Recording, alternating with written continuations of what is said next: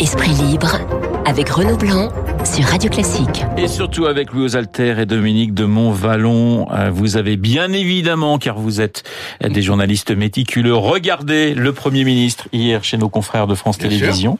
Comment l'avez-vous trouvé avant de rentrer dans le détail Louis et ensuite Dominique?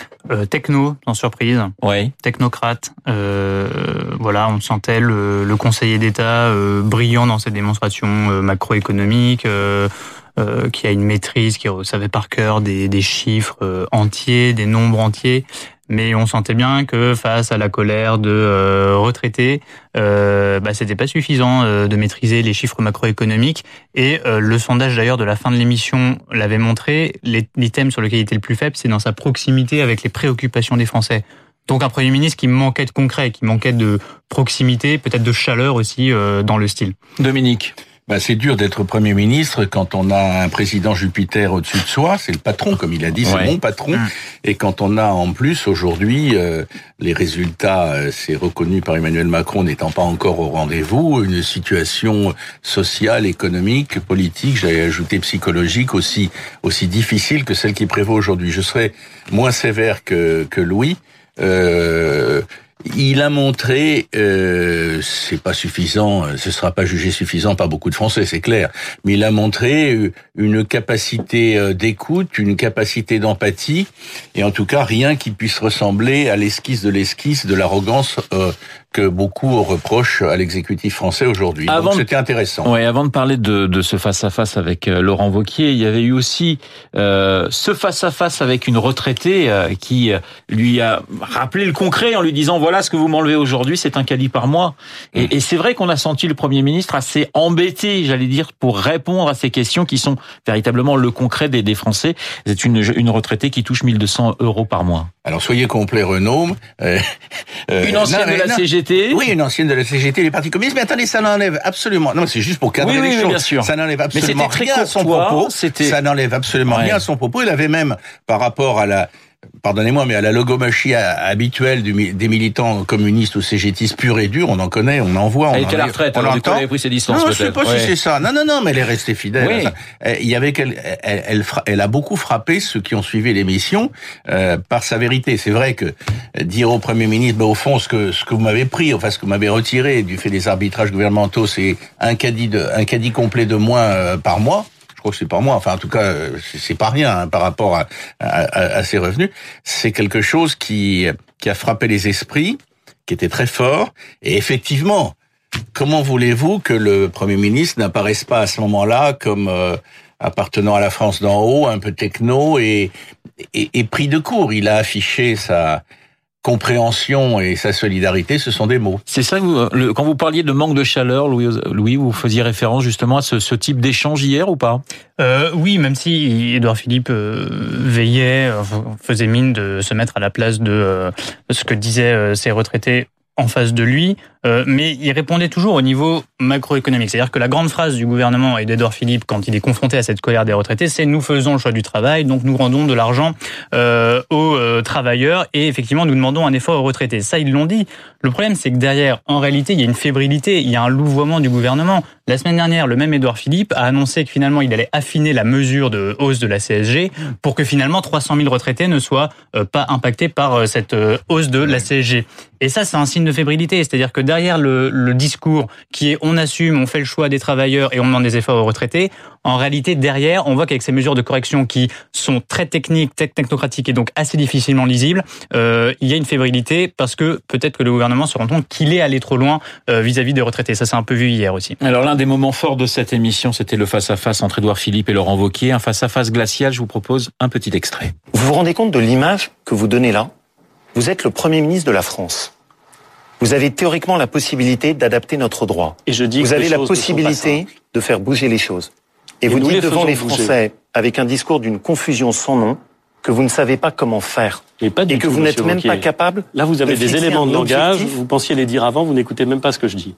Monsieur Philippe, juste ce qui m'inquiète, c'est que j'ai beaucoup de mal à comprendre ce que vous dites. Parce que je trouve que c'est extrêmement embué. Vous, vous pouvez m'interrompre, moi je ne vais pas vous interrompre. Vous inquiétez pas, je vous écouterai avec plaisir après. Je suis sûr. Voilà, effectivement, le ton était, on va dire, courtois, mais glacial. On sent qu'effectivement, les, les, hommes ne se sont jamais appréciés. Qu'est-ce que vous avez pensé de, de, de, ces, de ces, échanges de thèmes, hein, l'immigration et l'Europe? Alors Renaud, euh, sur, sur, le petit extrait que vous nous faites euh, réécouter, euh, il y a deux choses qui, qui m'ont frappé. D'abord, Monsieur Philippe. Hein. Après, euh, euh, euh, l'intéressé a répondu Monsieur Vauquier. Mais d'emblée, il a, il a posé les choses comme ça. Il faisait partie, ils se connaissent depuis longtemps. Ils ne sont pas en phase, en accord, d'accord, mais ils se connaissent depuis longtemps. Il faisait partie, il n'y a pas si longtemps, du même parti. ça donne le ton. Hein. C'était, c'était un affrontement courtois en apparence, brutal sur le fond. Et puis la deuxième chose, c'est dans l'extrait qu'on a entendu, c'est Vauquier qui dit je je ne euh, euh, Monsieur Philippe, je, je, ne vous comprends pas à propos de la, la description de sa politique d'immigration. Alors, je serais tenté de dire que beaucoup de téléspectateurs euh, ont entendu ça et auraient envie d'ajouter un petit post-scriptum. Monsieur Vauquier, vous, on vous comprend parfaitement. Euh, c'est-à-dire que là, euh, mais, mais après tout, c'était ce qu'il voulait, donc c'était clair et net. Hein, c'était une politique droite-droite, hein, très axée à droite. de ce point de vue-là, on a vu apparaître deux tempéraments, deux, deux ex-amis, un affrontement brutal, mais aussi deux politiques. Hein. Alors après, les Français tranchons, mais c'est vraiment droite-droite. Il a évité, Vauquier, de se laisser embarquer complètement à l'extrême droite, euh, mais euh, ça se situe à droite-droite et on est loin de ce qui, c'était peut-être une autre époque, de, de la capacité de certains leaders de la droite à fédérer des sensibilités diverses. Hein. Lui, il a choisi son camp droite. Louis, il y a un an, euh, face à Édouard Philippe, nous avions Jean-Luc Mélenchon. Donc, euh, un an plus tard, euh, Laurent Wauquiez. Est-ce que cela signifie qu'il est devenu en, un an l'opposant numéro un au gouvernement? Alors c'est pas du tout ce que disent les sondages, notamment les sondages en vue des européennes, puisque le, la République en marche fait euh, touche touche avec le Rassemblement national de Marine Le Pen et Laurent Wauquiez est loin derrière et Jean-Luc Mélenchon est encore plus loin derrière en réalité. Donc on voit que les, les c'est, par, Wauquiez et Mélenchon rame plutôt derrière cet affrontement que veulent à la fois Macron et Marine Le Pen entre eux en vue des élections européennes. Donc eux, ils sont piégés par ça. Euh, du coup, Laurent Wauquiez avait un espace hier, il avait ce, ce créneau euh, pour pouvoir s'exprimer. Et il, par euh, habileté tactique, euh, à mon sens, comme il pense, il est persuadé, Laurent Wauquiez, que la campagne des européennes va être euh, cristallisée autour de l'immigration, il a attaqué le Premier ministre sur ce terrain. Et à mon sens, il a bien fait parce que autant lui, sa ligne est, claire et on ne voit pas tellement la différence avec celle d'une Marine Le Pen, un Nicolas Dupont-Aignan, autant celle du gouvernement, euh, qui consiste à, euh, à équilibrer. Et d'ailleurs, Édouard Philippe a parlé à maintes reprises d'équilibre hier.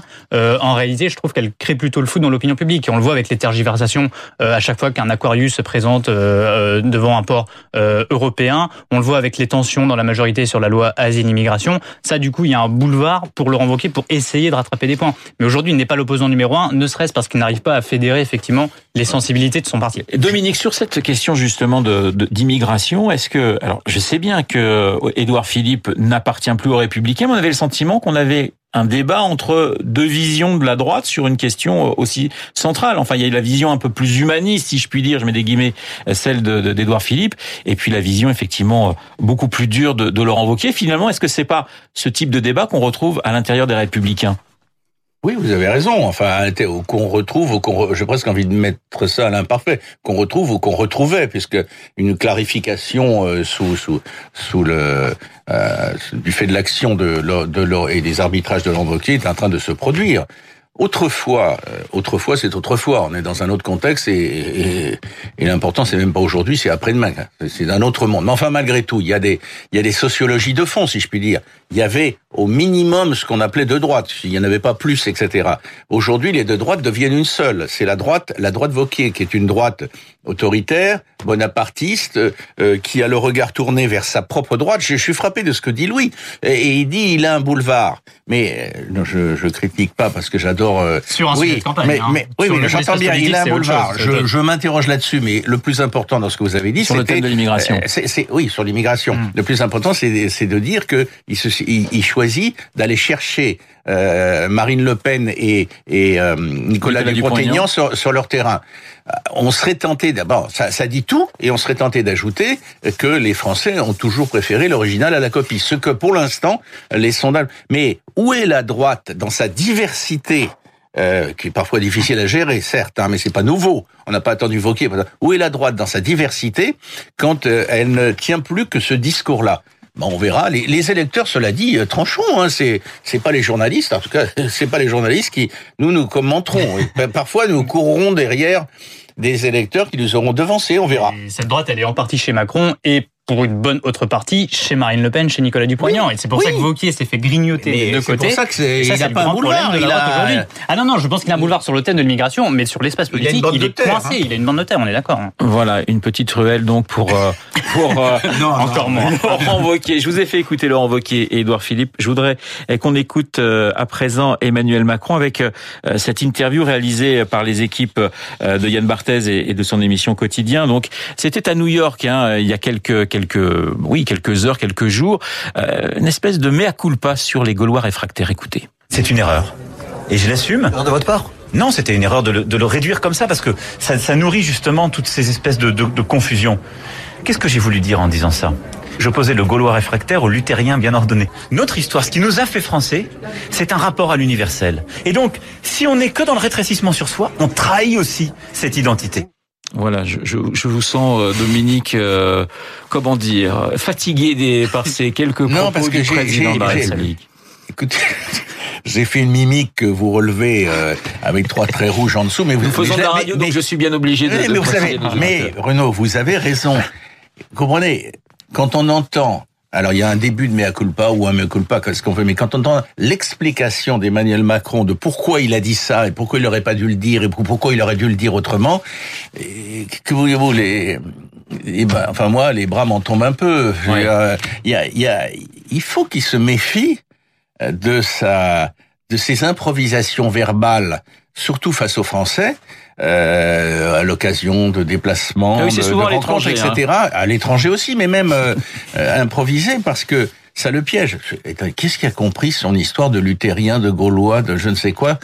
Bon, président, reprenez-vous du rapport, ah oui, tout ce développement sur l'identité des peuples, mais le, rapport à l'universel, la construction par dialogue. Enfin, c'est imbitable hein, ce qu'il a dit euh, Emmanuel Macron. Et puis en plus, à la fin, on, on ne sait même pas s'il s'excuse ou pas pour euh, s'il regrette ou pas cette phrase. Euh, il dit oui, c'est une erreur, et puis quand on lui demande si c'est une erreur de sa part, il répond non. Donc on, déjà, on ne comprend pas. Il n'y a pas le mea culpa. On aurait pu comprendre ce qu'il a voulu dire. Voilà, oui, mais non, en fait, il a loupé la chance qu'on comprenne enfin ce qu'il a essayé de, de nous dire la dernière fois. Donc peut-être, enfin, je trouve qu'il s'est enfoncé en fait en essayant de s'expliquer. Et parce que soit il fait un mea culpa et puis c'est clair, et puis il répond au moins aux leçons que lui donnent certains de ses ministres, enfin Gérard Collomb en tout cas sur le manque d'humilité, soit il se tait et puis il passe à autre chose. Mais s'enfoncer comme ça sur une déclaration qui a déjà fait suffisamment de polémique, ça me paraît très maladroit. Il y a eu cette semaine également la phrase de, de Gérard Collomb euh, qui disait euh, plus personne ou pratiquement plus personne ne peut parler à Emmanuel Macron. Qu'est-ce qui se passe entre Collomb et, et, et Macron? Parce qu'on a le sentiment que la guerre est ouverte. Alors, ce qui se passe avec Gérard Collomb, Gérard Collomb a soutenu avec sincérité Emmanuel Macron. Il était content d'aider Emmanuel Macron et avec enthousiasme. Gérard Collomb, a, voilà, Gérard Collomb qui euh, a toujours été méprisé par ses camarades socialistes a enfin été ministre. Il était ministre de l'Intérieur, ministre d'État, ce n'est pas rien. Mais Gérard Collomb, euh, ministre pour lui, c'est un CDD, alors que Lyon, c'est un CDI. Et c'est le CDI de sa vie. Et il mettra toujours Lyon et sa carrière politique à Lyon et ses enjeux locaux euh, au-dessus de sa loyauté à Emmanuel Macron au-dessus de euh, la carrière nationale parce qu'il sait que c'est éphémère alors que Lyon ce sont les mandats de sa vie, c'est l'œuvre de sa vie. Voilà ce qui s'est passé entre Gérard Collomb et Emmanuel Macron et c'est pour ça que Gérard Collomb qui avait toujours ce calendrier en tête du retour à Lyon en vue des municipales, pour vous c'est le calendrier, pas tellement les difficultés. c'est aussi ce qu'il ressent parce qu'en en vieux euh, politicien malin expérimenté euh, et en élu de terrain aussi, parce qu'il est habitué à parler avec les gens, Gérard Collomb a ressenti des choses. En revanche, il aurait pu les dire uniquement en privé au président, au lieu de les raconter à des journalistes, le dire dans des interviews. Donc le fait qu'il ait fait ça et qu'il ait rendu public traduit aussi une certaine exaspération de sa part. Dominique, il reste 15 secondes. Oui, euh, que que Colomb soit ad vitam aeternam lyonnais et entende le rester, c'est une évidence. Que le calendrier ne soit pas celui qui convenait au président, c'en est une aussi.